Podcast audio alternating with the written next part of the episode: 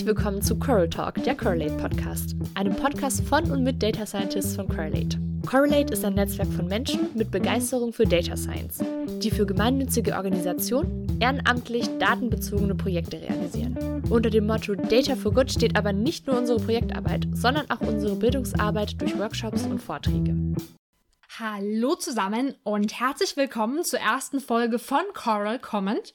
Ich bin Theresa und freue mich, euch unser neues Format vorstellen zu dürfen. Hier sprechen wir über Themen, die uns als Data Scientists, Ehrenamtliche oder auch einfach mal im Alltag interessieren. Ja, von theoretischen Grundlagen von neuronalen Netzen bis hin zu gesellschaftspolitischen Fragen versuchen wir eben ein Thema zu beleuchten, zu erklären und zu diskutieren. In der heutigen Folge geht es um Frauen in Data Science. Und wir haben hier ein wenig den aktuellen Stand der Entwicklung recherchiert und auch noch zwei Frauen zu Gast. Viel Vergnügen beim Zuhören. Frauen machen in technischen Branchen aktuell etwa 17% aus. In Data Science ist der Anteil damit 30% noch erfreulicherweise hoch, aber da fehlt jetzt auch noch ein gutes Stück zu den angepeilten 50%. Und ja, jetzt mal ein bisschen provokant gefragt, wieso macht das denn jetzt überhaupt einen Unterschied, ob Frauen mit 30 oder 50 Prozent vertreten sind? Ja, man möchte eben möglichst gute Produkte erhalten.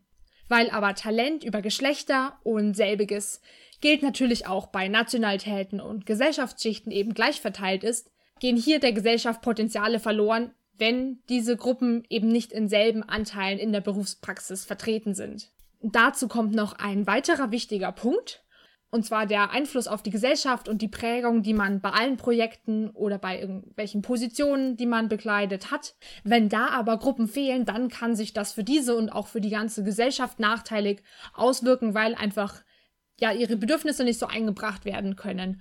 Und genau dieser Punkt spielt auch bei der Gestaltung von Algorithmen oder statistischen Modellen eine Rolle. 2020 waren 25 Prozent der Informatikstudenten Frauen. Aus diesem Bereich gehen ja später auch viele Richtung Data Science.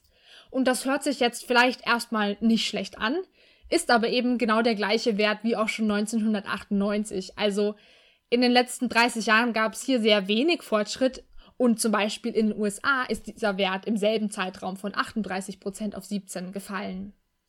Nach dem Berufsabschluss machen einen die Zahlen nicht gerade optimistischer, nur 20 Prozent der Professorinnen sind weiblich.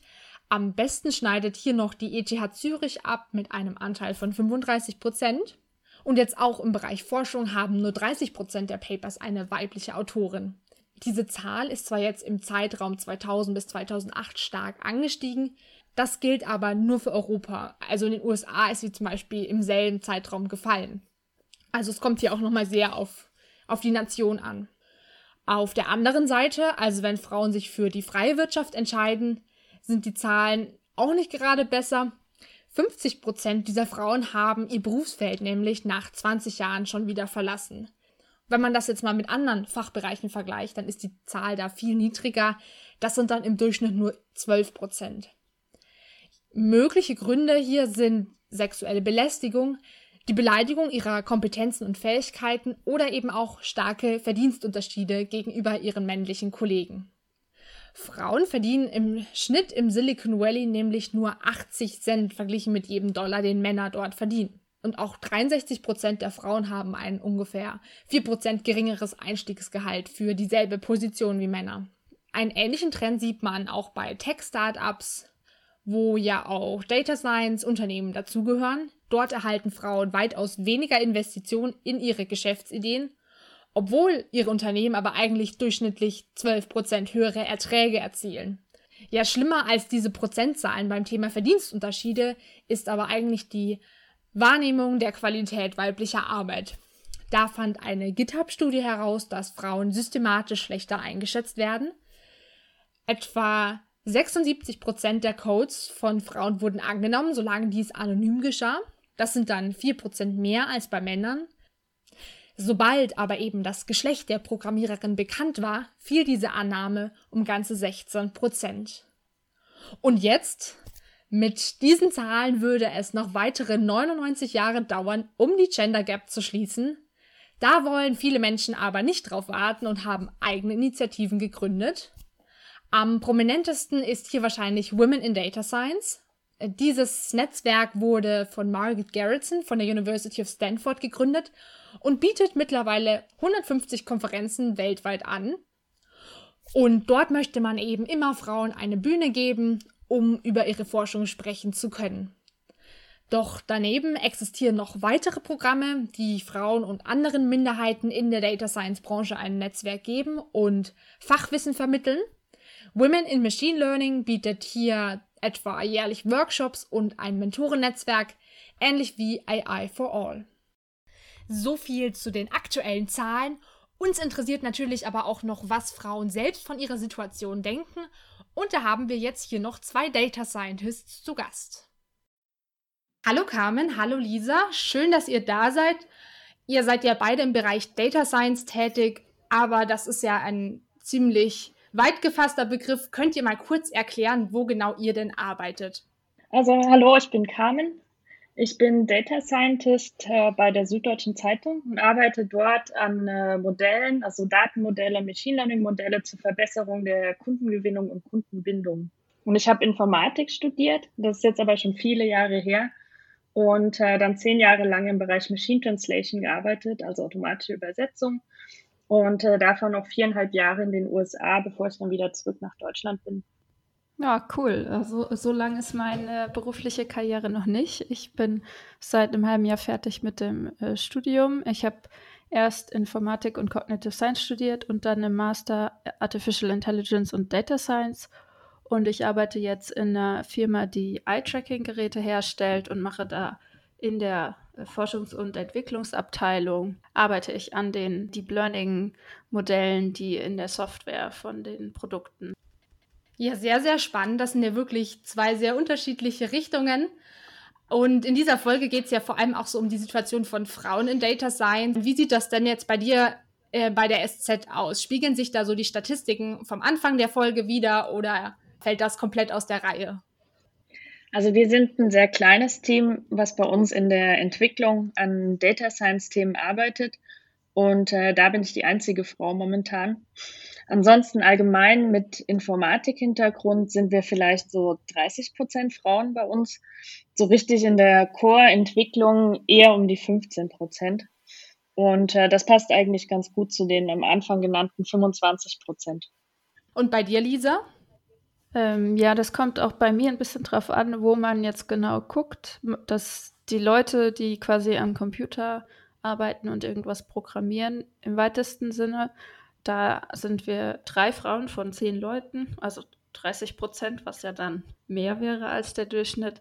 Aber in der gesamten Firma sind wir auch nur 20 Prozent Frauen von allen.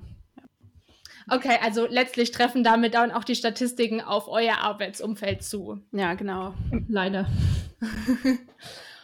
Ja, leider. Meine Erfahrung ist auch, je tiefer das ins Backend geht oder in die Forschungsrichtung, äh, wie jetzt speziell bei Data Science, umso weniger Frauen findet man da eigentlich. Ja, und wo seht ihr da den Grund dafür? Also, Carmen, du hattest eben jetzt schon eben hier Richtung Backend angesprochen. Hast du dann irgendwie so ein konkretes Hindernis, das du siehst, wo du meinst, okay, ab da nimmt der Anteil eben extrem ab? Also ich selbst kenne Frauen, die in Bewerbungsgesprächen immer fragen, wie viele Frauen im Team arbeiten und die äh, nicht den Job annehmen würden, wenn sie die einzige Frau im Team wären, die dort anfangen würde. Äh, ansonsten ist es auch, es ist nicht immer einfach. In meiner aktuellen Arbeit fühle ich mich sehr wohl und erlebe da keinerlei Probleme oder Hindernisse in der Vergangenheit hatte ich manchmal äh, schon Probleme, mich als Teil des Teams zu fühlen, weil man nicht so richtig zu dem Männerclub gehört, der abends dann auch mal ein Bier unter Männern trinken möchte. Und äh, auch fachlich ist es manchmal, wird ein bisschen weniger Vertrauen von Kollegen oder Management gegenübergebracht, äh, dass, sodass dann immer noch eine Männermeinung eingeholt wird. Und ich habe auch schon manchmal weniger verdient als meine männlichen Kollegen mit gleicher Erfahrung. Und wie ist das dann praktisch jetzt in der Uni? Was du jetzt erzählt hast, ist ja jetzt so deine Arbeitserfahrung. Hat man da eben auch schon solche Erfahrungen gemacht? In der Uni ähm, empfand ich das ein bisschen besser nicht. Aber es ist auch dort dann manchmal schon schwierig. Also das ist schon einfacher unter, unter Studenten. Aber es kann schon so sein, dass das dass dort auch viel irgendwie die Männer untereinander auch zusammen dann in, in Gruppen arbeiten bei so bestimmten Projekten und man es einfach schwer hat, irgendwie mit auch dabei zu sein oder dass man dabei sein darf einfach. Und Lisa, wie sieht das bei dir aus? Hast du das ähnlich erlebt? Ähm, ja, also ich habe jetzt, ja, ich arbeite erst seit einem halben Jahr, das heißt, im, ich kann jetzt noch nicht verschiedene Settings vergleichen. Ich habe das Gefühl, auf der Arbeit ist es eigentlich ganz okay, aber es ist jetzt auch nicht super amazing, dass ich jetzt sagen würde, mein äh, Arbeitgeber macht einen besonders guten Job, um es äh, Frauen irgendwie Frauen in die in das Team zu integrieren. Und in der Uni fand ich es jetzt auch, wie Karim gesagt hat, es, es, ist jetzt nicht super schlimm, es ist auch ein bisschen offener dadurch, dass Studierende eher halt jüngere Menschen sind. Aber es ist auch einfach weniger Auswahl an, ja, es gibt halt einfach weniger Sorten von Menschen, pro Studiengang. Und dadurch, dass ich dann Informatik studiert habe, war das dann halt eher Männer, eher irgendwie so klischeehaft, vielleicht auch weniger sozial, also Menschen, die nicht ganz offen auf Leute zugehen und dann fühlt man sich da schon vielleicht ein bisschen, ja, als würde das der Stereotyp sich wiederholen und man kann auch selber gar nicht ausbrechen, weil es gibt einfach niemanden anders oder nur wenige andere Leute, mit denen man das irgendwie ja, verändern könnte. Deswegen denke ich, dass halt auch an der Uni, beziehungsweise vielleicht auch schon in der Schule ein bisschen durchlässiger gearbeitet werden sollte, dass klarer ist, dass so ein Informatikstudium nicht genau dem Stereotyp entsprechen muss, wenn man das nicht machen möchte. Also, dass es auch was mit Sozialwissenschaften zu tun haben kann, vor allen Dingen, wenn man irgendwie Data Science interessiert ist, hat das ja auch äh, eine Vielzahl von Ange äh, Anwendungsbereichen. Und dann ist es irgendwie auch äh, Quatsch, irgendwie Schülerinnen und Schülern zu sagen, naja, wenn du Informatik äh, studierst, dann musst du später im Keller sitzen und programmieren, weil das stimmt einfach nicht. Man kann halt auch äh, Data Science machen und irgendwo anders sitzen. Und würdest du dann sagen, dass dann so Angebote, die es ja während der Schule schon gibt, wie den Girls Day oder so, dass die da schon so einen Schritt in die richtige Richtung sind oder muss da noch irgendwas passieren? Hm, nee, ich würde sagen, also das ist auf jeden Fall schon mal äh, positiv zu sehen. Ich habe halt das Gefühl, dass die Schulen an sich ein bisschen hinten dran sind mit dem Aufarbeiten von, was es für Möglichkeiten gibt im Studium ähm, mittlerweile. Und ähm, dass einem nicht so die Flexibilität des ganzen Systems nahegebracht wird. Ähm, genau, und das ist, trifft auch so auf die Schulfächer zu. Also das ist halt auch, wird alles so gefühlt unterrichtet, wie es halt schon vor 30 Jahren unterrichtet wird. Und dann ist die Informatik und der Unterricht Informatik, wenn es den überhaupt gibt, halt auch nicht spannend und passt eher in dieses im Keller sitzen rein. Und dann würde ich auch nicht auf die Idee kommen, Informatik zu studieren. Also ich bin auch nicht auf die Idee gekommen. Ich habe halt erst mit Cognitive Science angefangen und dann festgestellt, oh, Programmieren äh, nicht in der Schule, sondern an der Uni, so richtige Sachen, das ist ja viel cooler, als ich dachte. Das macht ja voll Spaß und man kann da irgendwie ja, coole Sachen zusammen machen in der Gruppe. Und es hat ähm, nicht im Endeffekt etwas mit Einzelgängertum zu tun oder so. Carmen, wäre das dann auch etwas, was du jungen Frauen mitgeben würdest, was jetzt eben auch Lisa so genannt hat, dass eben, wenn man sagt, okay, man geht in Richtung Informatik, dann ist das eben, ja, entspricht das nicht ganz dem Klischee. Man kann das eben sehr wohl mit irgendwie Sozialwissenschaften studieren und ist vielleicht nicht so wie der Unterricht, den man in der Schule hatte, wo man irgendwie nur mit Datenbanken gearbeitet hat. Ja, genau. Also es ist überhaupt nicht so trocken und nur technisch, wie man, wie man das vielleicht denkt oder auch aus der Schule kennt oder von, von Freunden, äh, sondern man kann das ziemlich gut kombinieren mit allen möglichen Richtungen. So Sprache, Linguistik, Biologie, Politik, Psychologie, eigentlich alles Mögliche. Und äh, das gibt halt viele Möglichkeiten, sich da auch zu vertiefen oder sogar aus anderen Bereichen einzusteigen, wenn man was anderes gemacht hat und dann dort sieht, dass es da Schnittmengen gibt äh, dass man da, da kann man ziemlich leicht in, in Data Science oder auch Informatik allgemein einsteigen.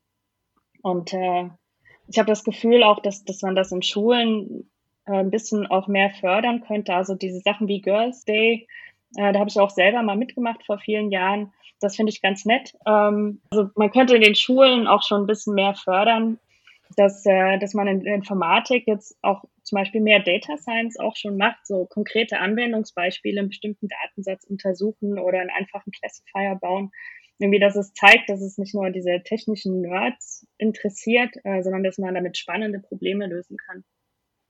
Also eben auch so ein bisschen alltagsnäher alles machen mit so ja, Problemen, die einen vielleicht auch jeden Tag irgendwie über den Weg laufen. Genau. Und ja, das wäre eben eine Sache, die ihr ja jetzt meintet, was ihr auf jeden Fall oder wo ihr hofft, dass es, dass das ähm, in Zukunft noch weiter verbreitet ist, diese, dass man eben weiß, man kann auch Richtung Sozialwissenschaften gehen, aber welche Ratschläge würdet ihr denn ja noch jungen Frauen mitgeben, die überlegen, ob sie in diesen Bereich gehen sollen? Also wie schon gesagt, das ist nicht, nicht, so, nicht so trocken und technisch. Man kann das mit sehr vielen anderen Themen äh, zusammen kombinieren.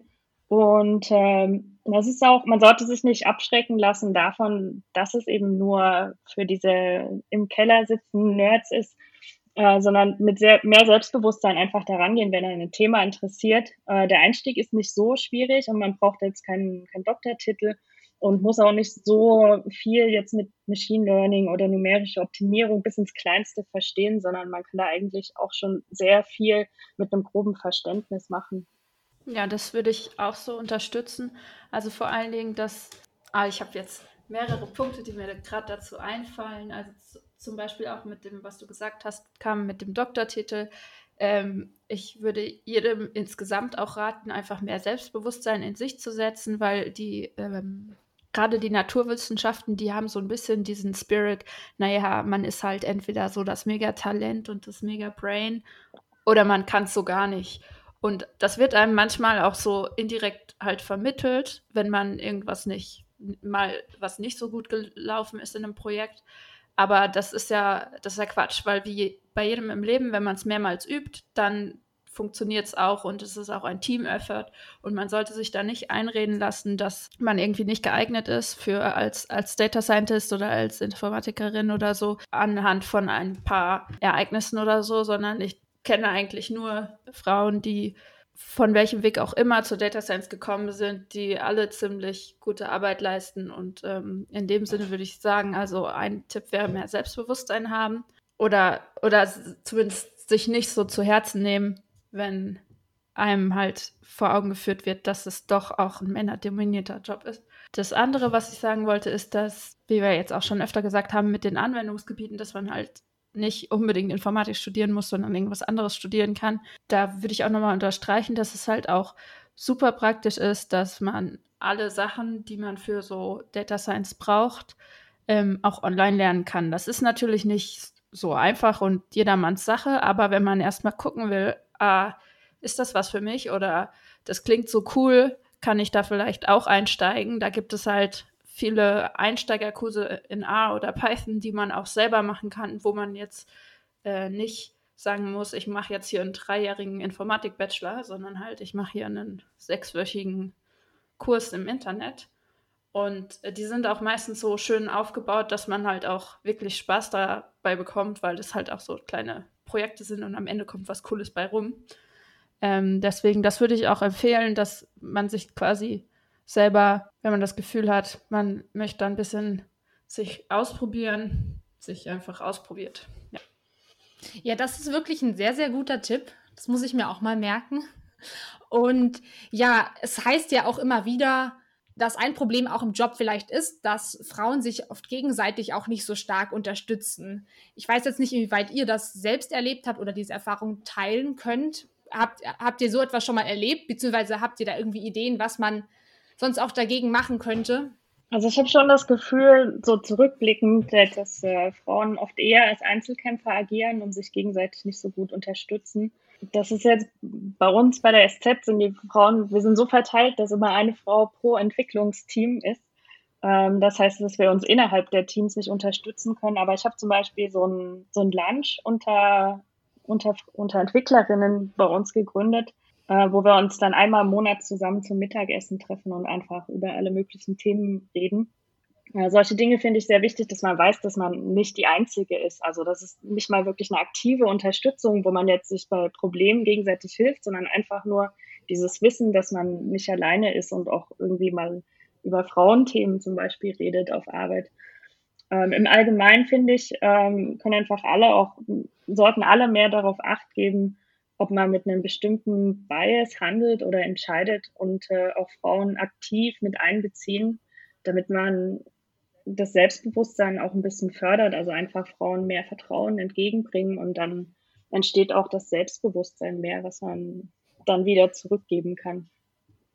Ja, sehr, sehr spannend. Auch gerade das Entwickler-Lunch, ein cooles Projekt. Wie sieht das denn bei dir aus, Lisa? Habt ihr da auch sowas in der Art? Ähm, nee, das also so an sich haben wir das nicht, aber vielleicht sind wir da auch ein bisschen zu klein für. Ich denke auch, dass also wir haben auch keine Frauen in Führungspositionen. Das heißt, ich habe es jetzt auch noch nicht erlebt, dass irgendwie da jemand sich so ein bisschen als Einzelkämpferin hervorgetan hat. Aber was ja auch schon wieder sagt, was sagt darüber, wie unsere Firma halt aufgestellt ist. Aber ich finde das auch äh, gut mit dem, mit dem Lunch oder auch insgesamt. Es gibt ja auch Women in Data Science, diese, äh, die Vereinigung, äh, die Konfer lokale Konferenzen organisieren, wo man einfach nur Frauen einlädt, damit man mal hört, naja, eigentlich gibt es auch eine tolle, coole ähm, Research von, von Frauen und nicht nur von den Top 10 Männern, die immer überall eingeladen werden. Und ich fand das auch schön, äh, zum Beispiel bei Correlate gibt es einfach auch super viele Frauen, einfach nur, ja, wenn man irgendwo ist und weiß, naja, das ist jetzt auch eine Frau und die macht auch Data Science. Also, wie Carmen schon gesagt hat, einfach nicht, um irgendein Problem zu lösen, sondern dass man halt nicht, nicht die Einzige ist, auch die vielleicht diese Probleme hat. Auch wenn wir da jetzt vielleicht keine Lösung für finden, weil es halt mehr strukturell ist. Aber es ist irgendwie nur schön zu wissen, naja, das, das ist, ich bin hier nicht komisch dafür, dass ich irgendwie gerne am Computer mir Daten angucke. Ja, sehr interessant ist und das stimmt. Wir werden jetzt wahrscheinlich keine Lösung finden, aber vielleicht habt ihr trotzdem noch ein paar Ideen, was jeder Einzelne dafür tun kann, dass Frauen in Data Science stärker repräsentiert sind. So einfach hier zum Abschluss noch ein, ja, ein paar motivierende Worte. Ich weiß jetzt nicht, ob ich äh, das motivierend verpacken kann, aber ähm, ich bin ganz stark der Meinung, dass einfach Diversität an sich, jetzt nicht nur bezogen auf das Geschlecht, was man nach außen zeigt, sondern auch auf ähm, Hautfarbe, Religion und sonstige Eigenschaften, die ja manchmal zu Diskriminierung führen. Äh, dass wenn man diese, diese Aussonderung halt ein bisschen verringert und mehr Diversität schafft, dass es dann halt auch Frauen einfacher gemacht wird. Also wenn ich weiß, in mein, auf meinem Arbeitsplatz, da wird nicht, ähm, wenn nicht immer nur die die weißen Menschen äh, angestellt, sondern auch andere Menschen. Dann kann ich halt, weiß ich, fühle ich mich halt auch selber wohler, wenn ich mal was dazu sage, dass wir doch auch mal wieder eine Frau einstellen sollen. Also insgesamt wird es, glaube ich, auch offener, wenn halt alles offener ist, nicht nur, nicht nur das Geschlechtsthema. Und das macht es vielleicht auch dem, dem Unternehmen einfacher, sich da irgendwie drauf einzulassen, weil halt ein diverseres Team auch gleich eine diver diversere Softwarelösung und ja, eigentlich ein besseres Arbeitsklima schafft. Ja, eine sehr spannende Perspektive. Wie siehst du das, Carmen? Ansonsten würde ich gerne noch was Motivierendes mitgeben. Und zwar habt ruhig den Mut, in Data Science einzusteigen. Ich äh, hatte auch schon mehrere Phasen, wo ich alles hinschmeißen wollte wenn zum Beispiel mal wieder mein männlicher Kollege das ganze Lob bekommen hat für ein Projekt, was wir eigentlich zusammen gemacht hatten. Aber das sind auch Probleme, die jetzt nicht nur unbedingt zwischen Geschlechtern spezifisch sind, sondern auch allgemeine Probleme unter Kollegen. Und die meisten Kollegen sind ja auch nett. Und ich finde, es lohnt sich auch zu kämpfen, wenn man dafür an für mich interessanten Themen arbeiten darf und vor allem oft auch fürs Business relevante Themen, was in Data Science ja auch äh, oft der Fall ist. Ja, wunderbar. Das äh, war ja jetzt ein sehr schöner Schlussgedanke hier, würde ich mal sagen. Ja gut, dann äh, vielen Dank, dass ihr da wart und vielen Dank auch für eure Einblicke. Gerne, danke. Auch. Dankeschön. Ich hoffe, die Folge hat euch gefallen und hat euch vielleicht auch ein paar Denkanstöße gegeben. Bis zum nächsten Mal dir diese Folge gefallen, du hast eine Anregung oder Frage, dann schreib uns doch auf Twitter oder Facebook unter dem Handle at Correlate. Dort kannst du uns auch folgen, wenn du up to date sein möchtest, was bei Correlate sonst noch passiert. Allgemeine Infos sowie unsere Newsletter findest du unter correlate.org. Der eingespielte Jingle ist Hey Mercy von Piers Murphy. Wir freuen uns aufs nächste Mal.